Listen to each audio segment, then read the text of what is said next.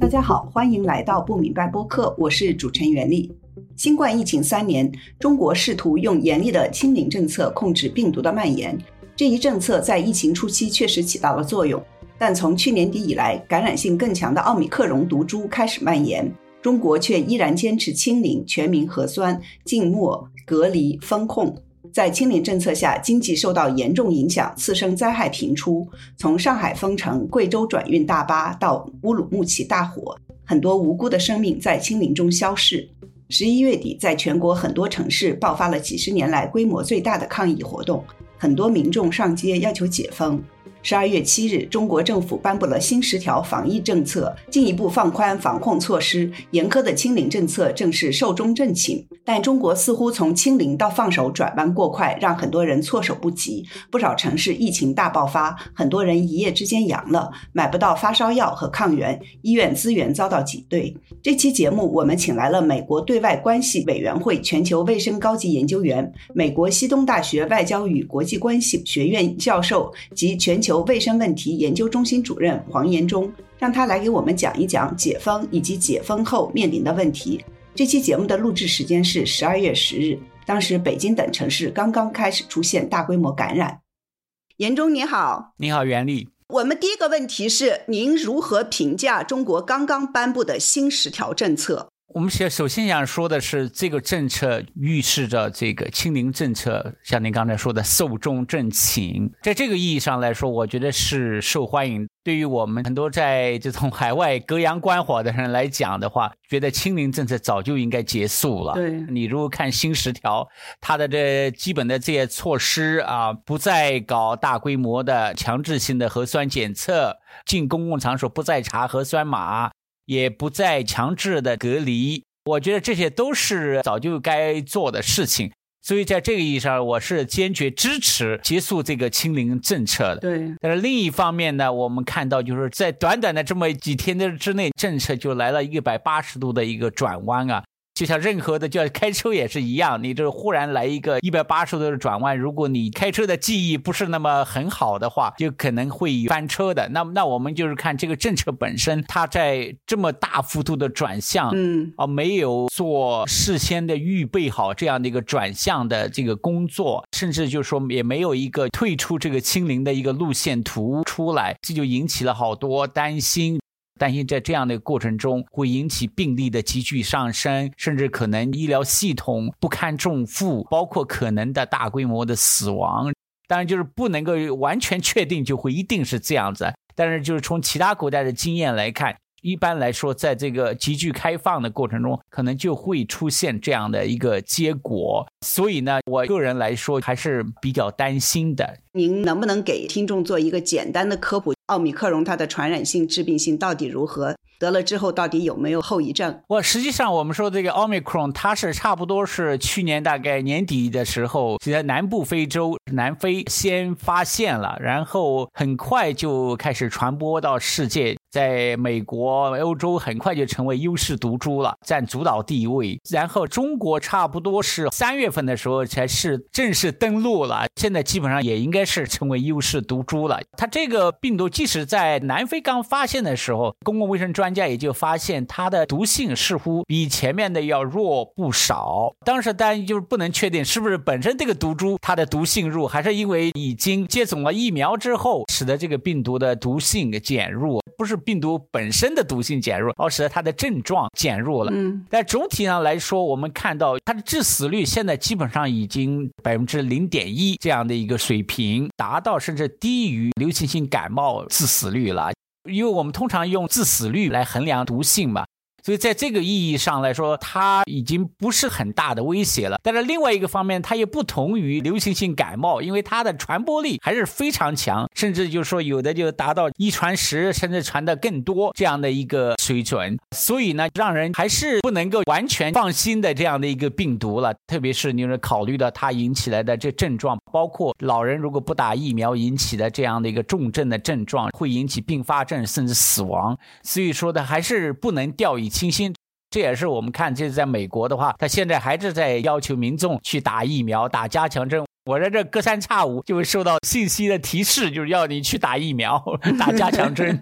对，那我们再说中国的这个疫情防控政策出现了一百八十度的大转弯，出乎很多人的意料。您认为原因是什么呢？真的是因为近来的这个抗疫活动吗？你可以说抗议活动可能是一个直接的一个动因吧，否则他你不能解释为什么就选在这样的一个时候。对，我觉得他是比较准确的，能够解释了这个时机。当然，就是说有的其他地方也有讲，比如《华尔街日报》前天讲是郭台铭写信给中国领导人，我觉得稍微有点下背啊。首先一个多月前写信，然后就是说，呃，我觉得是不是高估了他个人的影响力？他自己本人也表示否认，因为在这个同时还有许多其他国家的，比如说这个商界领袖啊，也纷纷就是给中国谏言。我记得实际上去年的时候，像欧洲商会就已经表示的很明确的，当时像李克强总理就表示了，就是说对这个清零政策的不满。所以说，这个如果有的话，也是就说一种合力的作用。嗯，但是呢，就是另外一方面，我觉得还有一些其他的原因。比方说，第一个就是说，它实际上在奥密克戎这个毒株出现之后，已经是没法实现清零了。特别是在一些我们说地方政府能力比较低的这些地方，像这这乌鲁木齐，分了三个月就没法清零啊。我们说的这种社会面清零都没法做到，而且呢，就是它的成本，社会经济成本是越来越大了。我根据国家卫健委的数据做了一个小小的统计吧，十一月份确诊病例是比以前所有月份。加起来是增加了百分之二十四，就一个月增加了百分之二十四，就是从二零二零年一月份新冠病毒开始，一月份它开始有统计嘛，嗯，但是呢，你如果再看它的这个隔离啊，做医学观察的人数增加了差不多，就是在十一月份一个月比以前的所有月份加起来增加了大概百分之二百五十左右，嗯。啊，所以你可以看它这个是呈几何数节的这个在增长啊，就是说你一个病例会带来好多其他的密切接触需要隔离的这样的一种情况，隔离人不是简单的隔离，那地方政府你要花钱花人力物力来做这个事，对呀所以说你看这个山东的大建方舱，光这个得得花好几百亿，是不是？考虑到地方债务已经是啊那么高，政府财力本身已经不堪重负了。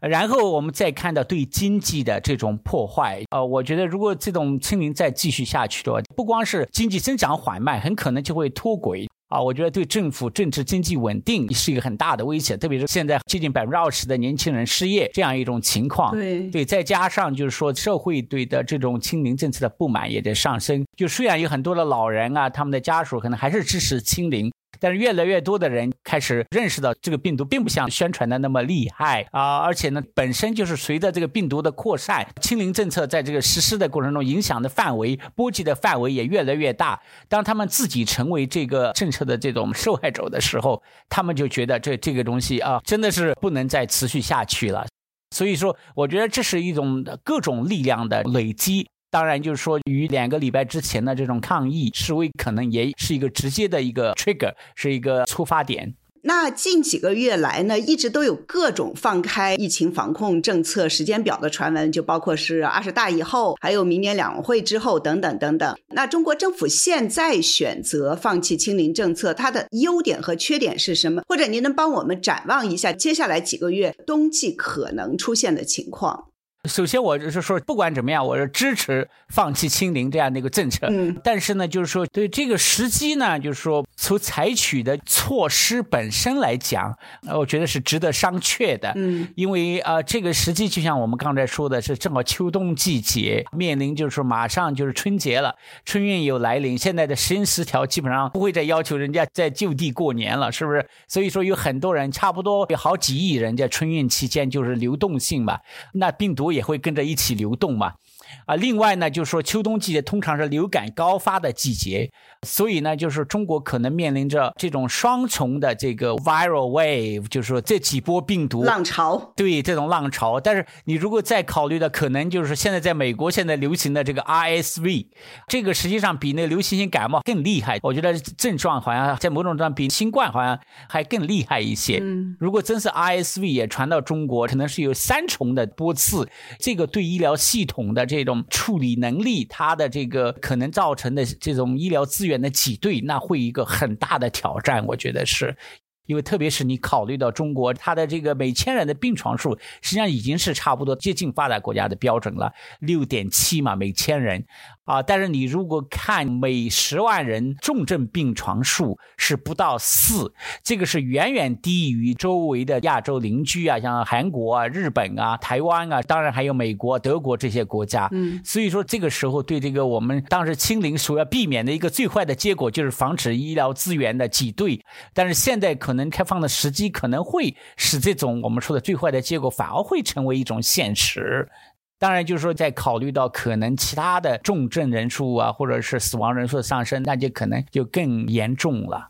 嗯，对对对，这两天也看到，就有人说，今年三月份可能是最好的这个放弃清零的时机，就那会儿奥密克戎开始流行，然后呢，也就不会有后来的上海封城，就很多很多的封城，而且很快到了夏天，就是比冬天放开要好很多。您觉得这种说法有道理吗？我我觉得是有一定的道理，就是三月份的时候，实际上我们如果看在上海病例急剧上升，然后开始施加严厉的分层措施之前，上海是被誉为精准防控的一个典范。对，它实际上那时候它的这个病例已经在呃上升了。但是呢，他没有采取这种呃分层的措施，比方说一个茶室这样的，就是说避免就对社会造成大规模的这种次生灾害嘛。对。但实际上，就是我就在想，如果我们用一个反事实的假设，如果我们允许上海这样试验下去。它的病例肯定会上升，但是你也不用大规模的核酸检测，所以你也测不到。就像美国，你说这个为什么无症状的病例那么少？就因为无症状，它就不会被检测到，不被检测的就不会反映到数据里面去嘛。对，所以说你如果让它就这么传播开来，说不定我估计也不会有这种大规模的人道主义的灾难的情况出现，可能反而是那种封城带来了更多的次生灾害。嗯，但是话又说回来了，就还要从政治的角度来考虑这个问题嘛。如果你三月份放开的话，因为病例的急剧上升，可能的重症的比例上升，可能的死亡人数的激增，那么可能对社会政治稳定形成威胁。那这个时候确实就是我们知道，就是二十大之前，这个是要竭力避免的这种情况。我觉得，所以在这个意义上是有政治的考量在这里面。嗯。对，因为现在你看，这刚一放开，这两天这个中国现在的每天的新增也只有一万多，也就是不检测也就没有了。然后就是大家还有一个说法，颁布的这个新十条，就是允许阳性患者居家隔离，这些也是那个上海三月底提出来的方案，就是当初被否决的这个方案。然后上海人民经历了严苛的两个多月的封城。大家觉得就说，哎，上海人民这个苦真的是白受了。当然也不光是上海人民了，不知道您同意不同意这个说法？即便从政治的角度来考虑呢？这都因为有时候历史没法假设，是吧？也没法重来，我们只能是想象可能会发生的这种情况。对。但是从另外一个角度来看，上海经过了这次分层这样的一个情况之后，很多人就意识到清零这种极端措施它带来的危害。对这种政策的这种转变，能够形成一种这样一种共识，这个实际上并不是那么一个严重的病毒，严苛的风控措施可能带来的灾害可能会远远高于病毒带来的这样的危害，所以在某种程度上，我觉得也是帮助了现在的政策的这样的一种转向，不会带来一个非常大的一个社会或政治的震荡。也有人说是清零和封城给上海人民还有全国人民上了一堂公民课，让大家意识到这个权利是有点太高了。对，尽管这个学费可能交的有点高。那然后参照这个西方的防疫经验，各国都是尽量拉长这个全民感染的周期，避免感染人数激增对这个医疗系统造成冲击。呃，英文叫 flatten the curve，抚平这个感染人数曲线。对于奥密克戎这种致病性已经大大降低的这种病毒，抚平曲线是不是还有必要呢？抚平曲线是孙春兰副总理，十一月三十号还是十二月，反正差不多十一月底、十二月初，于那个专家座谈会上是第一次提到。高层他是意识到病例的急剧上升会对医疗体系形成一种冲击，因为病例急剧上升到一定的程度，特别是我们说的到了一个高峰时刻的时候，对医疗服务的这种需求就会达到一个高点。这个时候可能就是说，他的医疗系统啊、医生啊，特别是靠的医务人员本身也可能感染，他的这个病床啊，特别是重症病房，他就可能会不堪重负嘛。所以理想的状态是把它拉平曲线，让那个这种需求能够在在它的医疗体系本身能够 handle 的、能够处理的范围之内。因为，中国有一种就医文化，甭管大病小病都是往大医院跑，是呢，这个实际上是中国比较独有的，这个也对医疗系统的处理能力形成了一个很大的一个挑战。但是另外一个方面呢，就是说我们也要意识到，中国还是一个很大的国家，不同的行政区域、不同的地方，各个地方它的疫情、它的高发平台到高发的那个点的时候，它的这个时间。不一定是一样的，所以说可能一个地方一下子到一个高点，但另外一个地方还没有开始呢，或者是还没有到来。嗯，那这个时候呢，中央政府也许就可以利用它的强大的这种社会动员能力，调集资源，比如说把这个医务人员调过来支援这样一个地方。等到这个地方的分值过了之后，另外一个地方起来，那也可以调到另外一个地方去。所以说呢，对于拉低分值呢，实际上它也有这样的一个有利条件。实际上，嗯，那您觉得中国现在的做法有抚平这个感染人数曲线的效果吗？还是大家也觉得，就说它好像放开的太快了，让大家措手不及，觉得它的那个目标就是尽可能快的实现全民免疫？您觉得这个说法有道理吗？短期虽然是阵痛，过去之后就是光明，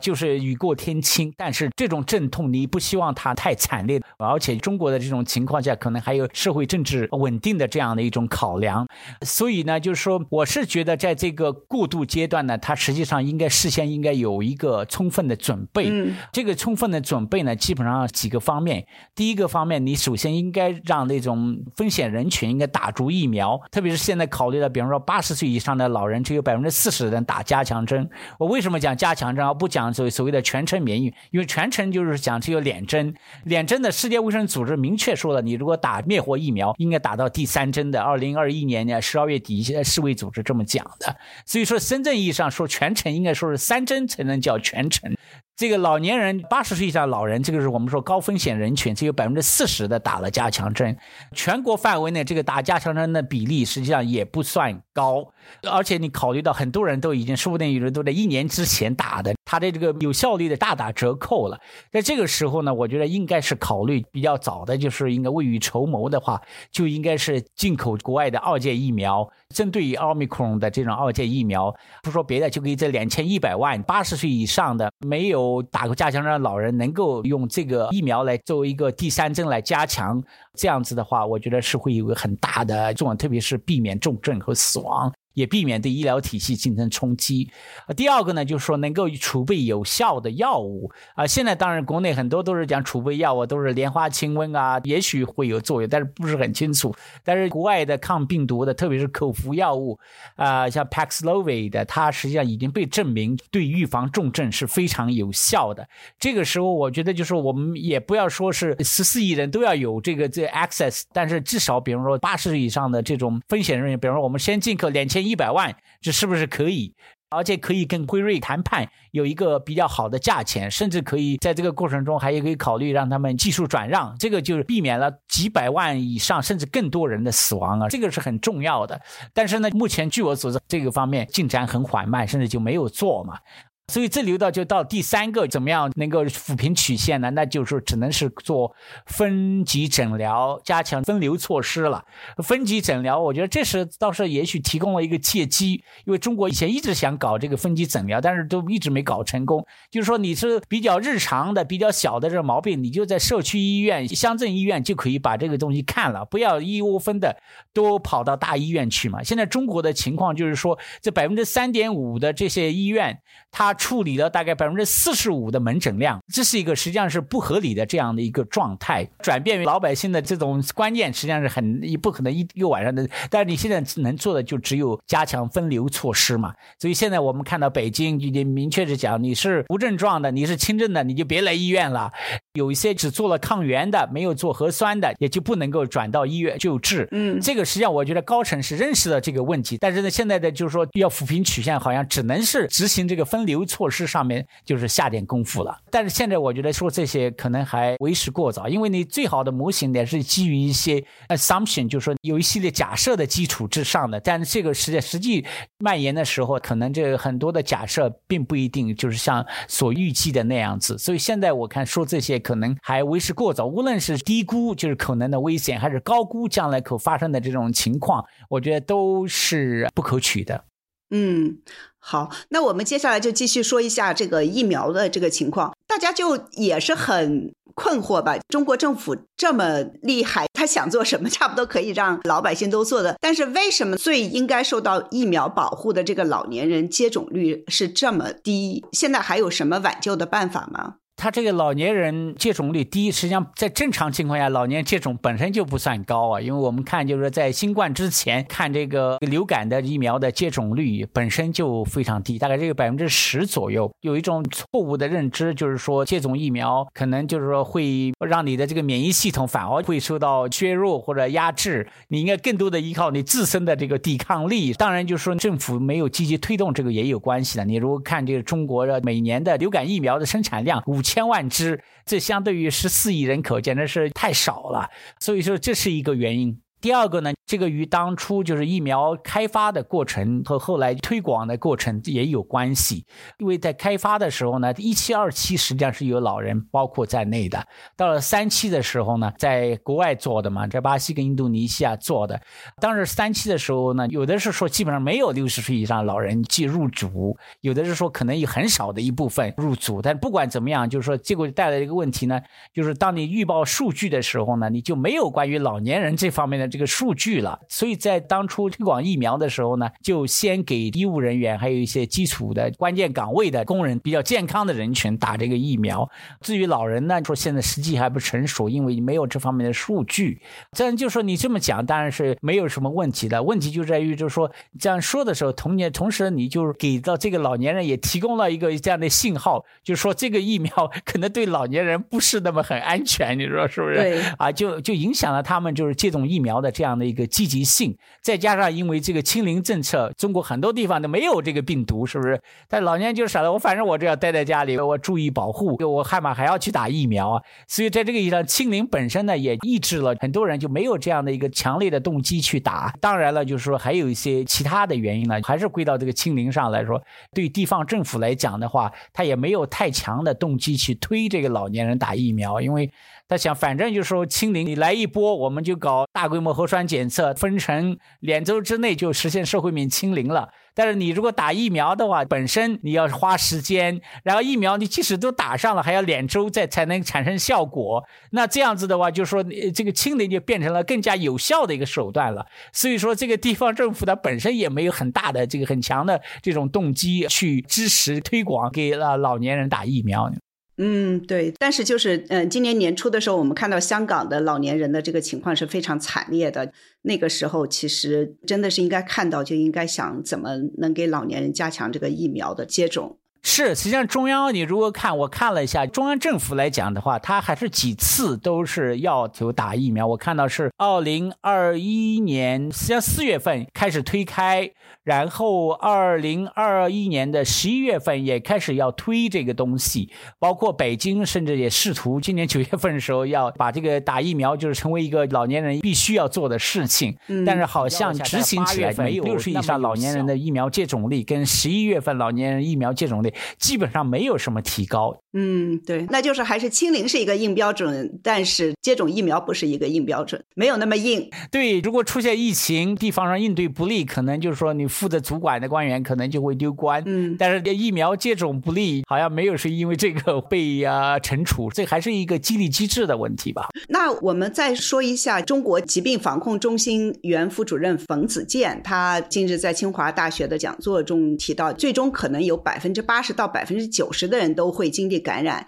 第一波大规模冲击达到最高峰时，人群中的感染率可能达到百分之六十左右。您怎么评价他这个估算呢？听着挺吓人的。听起来好像是挺吓人，就是这个冯子健，因为他也是这个方面的专家了，他这预测也是根据一个计算机模型做的一个预测。我想是百分之九十基本上都会感染，这种从长远来讲肯定不是呃危言耸听了，因为我们知道在美国还没有正式发表的一个研究，差不多美国 现在也百分之九十的人都已经感染了，不管你有没有意识到还是没意识到，所以说这个我觉得应该是没有什么值得太惊讶的。但是就是说他说是前六个月有百分之六十的人会感染。这个呢，就是说，实际上就跟美国还是有点不一样。我看到的一个数据是说，美国在奥密克戎来了之后，前六个月是百分之二十五左右的人感染。嗯，但是呢，就是这个美国情况还是不一样，因为美国在这之前已经很多人都已经接触了这种病毒了，是不是？也有疫苗，所以说你还不能够完全用美国来做类比了。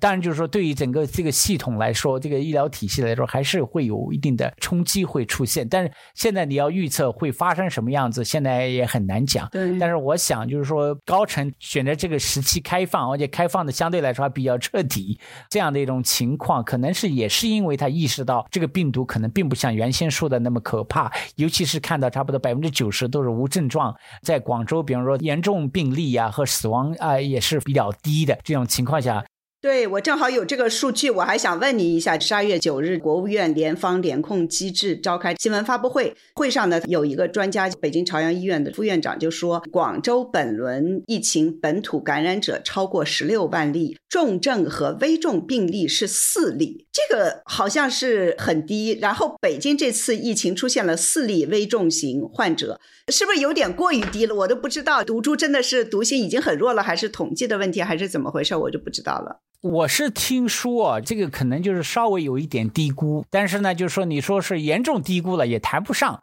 因为现在一方面不做核酸检测了，嗯，他有些重症啊、死亡啊，就是说因为可能统计口径啊，或者是干脆就没有检测啊，这种情况就是说是有一点的低估。从目前我听说的就情况来看的话，重症跟死亡的数目还是相对来说非常低的，但是就是也没有低到像是是他们说的那样，但是据我所知还。还是比较低的。对，按照冯子健的估计，还有危重的病例这么低的这样子的一个比例，绝大多数人都会感染，然后也不会有什么事儿。那普通人还需要预防吗？这实际上就是我们每个人就在美国也面临着这样的一个问题。反正第一方面呢，就是感染了，大多数人症状都比较轻，有的甚至无症状，而且呢，你还可能获得，比如说是差不多三个月的免疫啊。如果你打了疫苗，还可能就是说时间更长。但是另外一方面，你感染了之后有症状的话，日子也不是很好过。呃，一般来说转阴的话，差不多七天到十天的样子吧。一般来说都是这样子，而且对家人啊什么也是一个很大的不方便。嗯，所以说。根据我个人的经验，你自己还是根据你个人的实际情况自己决定。比如说你家里有老人的，还是争取就是说要打上这个加强针，因为你不打的后果比这个打的可能带来的副作用的后果可能更严重。同时呢，也储备一些药物，这种基本的药物，至少把退烧药。是不是这些这样晚上有个好一点的睡眠？因为你睡眠好了，这样的恢复才比较快嘛。嗯，如果是轻症呢，实际上在自己家里面实际上是可以处理的，就没必要去医院的。就像感冒一样的处理就差不多了，是吧？就是减轻症状嘛。是。还是尽量就是说，如果你比如说你要有啊，像我，比如说要出差啊，什么东西，我就事先戴口罩，因为你考虑要出差，你不想遇到感冒那种情况，尽量戴口罩，避免感染嘛，这种情况。对对对。然后其实很多人家里面有老人啊，还有这个慢性病的患者，这些高危人群，他们怎么保护自己呢？跟他们说不要出门嘛，尽量避免出门嘛。对，实际上因为你考虑到中国慢病比例还是蛮高的，你不说别的，你看糖尿病患者。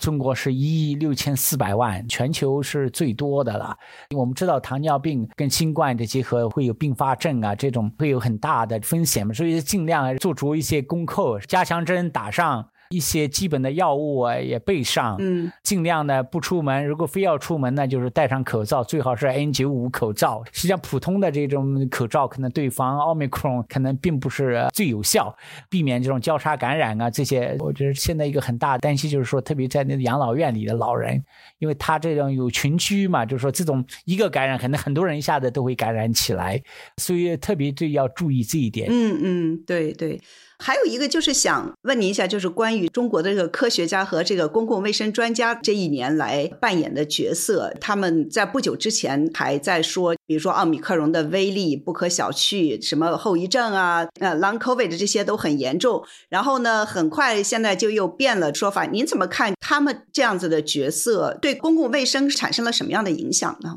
我就在翻出以前他们说的话，他们的科普跟这个现在就是有点判若两人，给人的感觉好像这个。病毒两个礼拜之内就发生了很大的变异，但是我们知道这个是没有发生这种情况。有时候真的有一种想骂人的这样一种冲动啊，就是说这个就是误导民众。但是我自己也设身处地想，如果我处在他们的这个位置上，我是不是也会这样说？作为一个政府的公共卫生专家甚至官员，可能你在这种清零的大背景之下，你要为这个政策背书的话，也许不得不说一些违心的。但是，就是我觉得至少就是像我们说的“枪口抬高一寸”，你至少说的时候可以说的更委婉、更全面一点，不要说的那么满，甚至就是说歪曲事实。比方说，说现在的这种奥密克戎比这个流感要高七到八倍或者更高这样一种说法啊，我觉得这个实际上就是不应该了，违背了做学者基本的一些原。原则了，但是另外一方面，我觉得呃民众把一切都归到这专家身上，也不一定是呃，你自己为什么不能够开明一点，能够对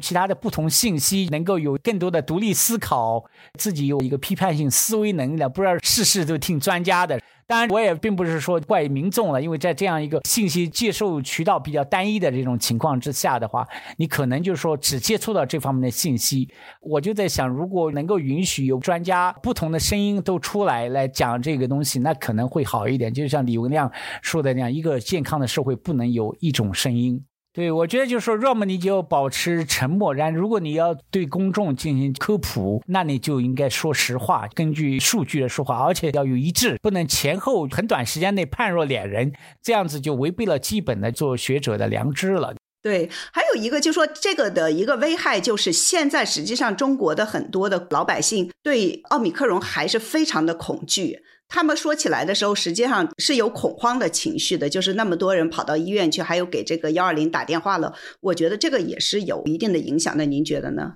是，这实际上我在二零二一年八月份，当时在财新上面发了一篇文章，叫做《与新冠共存不仅必要而且可行》。里面我提出了一个建议，一个很大的建议，就是说对这个病毒要脱敏。当时还奥密克戎还没有来呢，还是 Delta 呢。当时我就说对这个病毒要脱敏，把它的实际的它的这个危险性、它的危害比较全面的要告诉老百姓，嗯，不能夸大它的危害，这样子的反而会在民众中造成对这个病毒的错误的一个认识。使即使在放开的时候，你会就形成一个恐慌，对这种放开实际上也不利啊。所以当时我就提出了这样一个观点：应该开始为将来放开做准备的话，你就必须要脱敏，不要把它弄得太敏感，说的太严重，就是反而会对以后就形成一种被动。嗯，对。那现在就是中国走到了现在，如果您可以向中国卫生部门提建议。您有哪些建议呢？现在这种情况下，很多我们就刚才说的这个放开，基本上已经比较坚决了。就我觉得到了地方上，可能就是说执行起来，我可能会很快，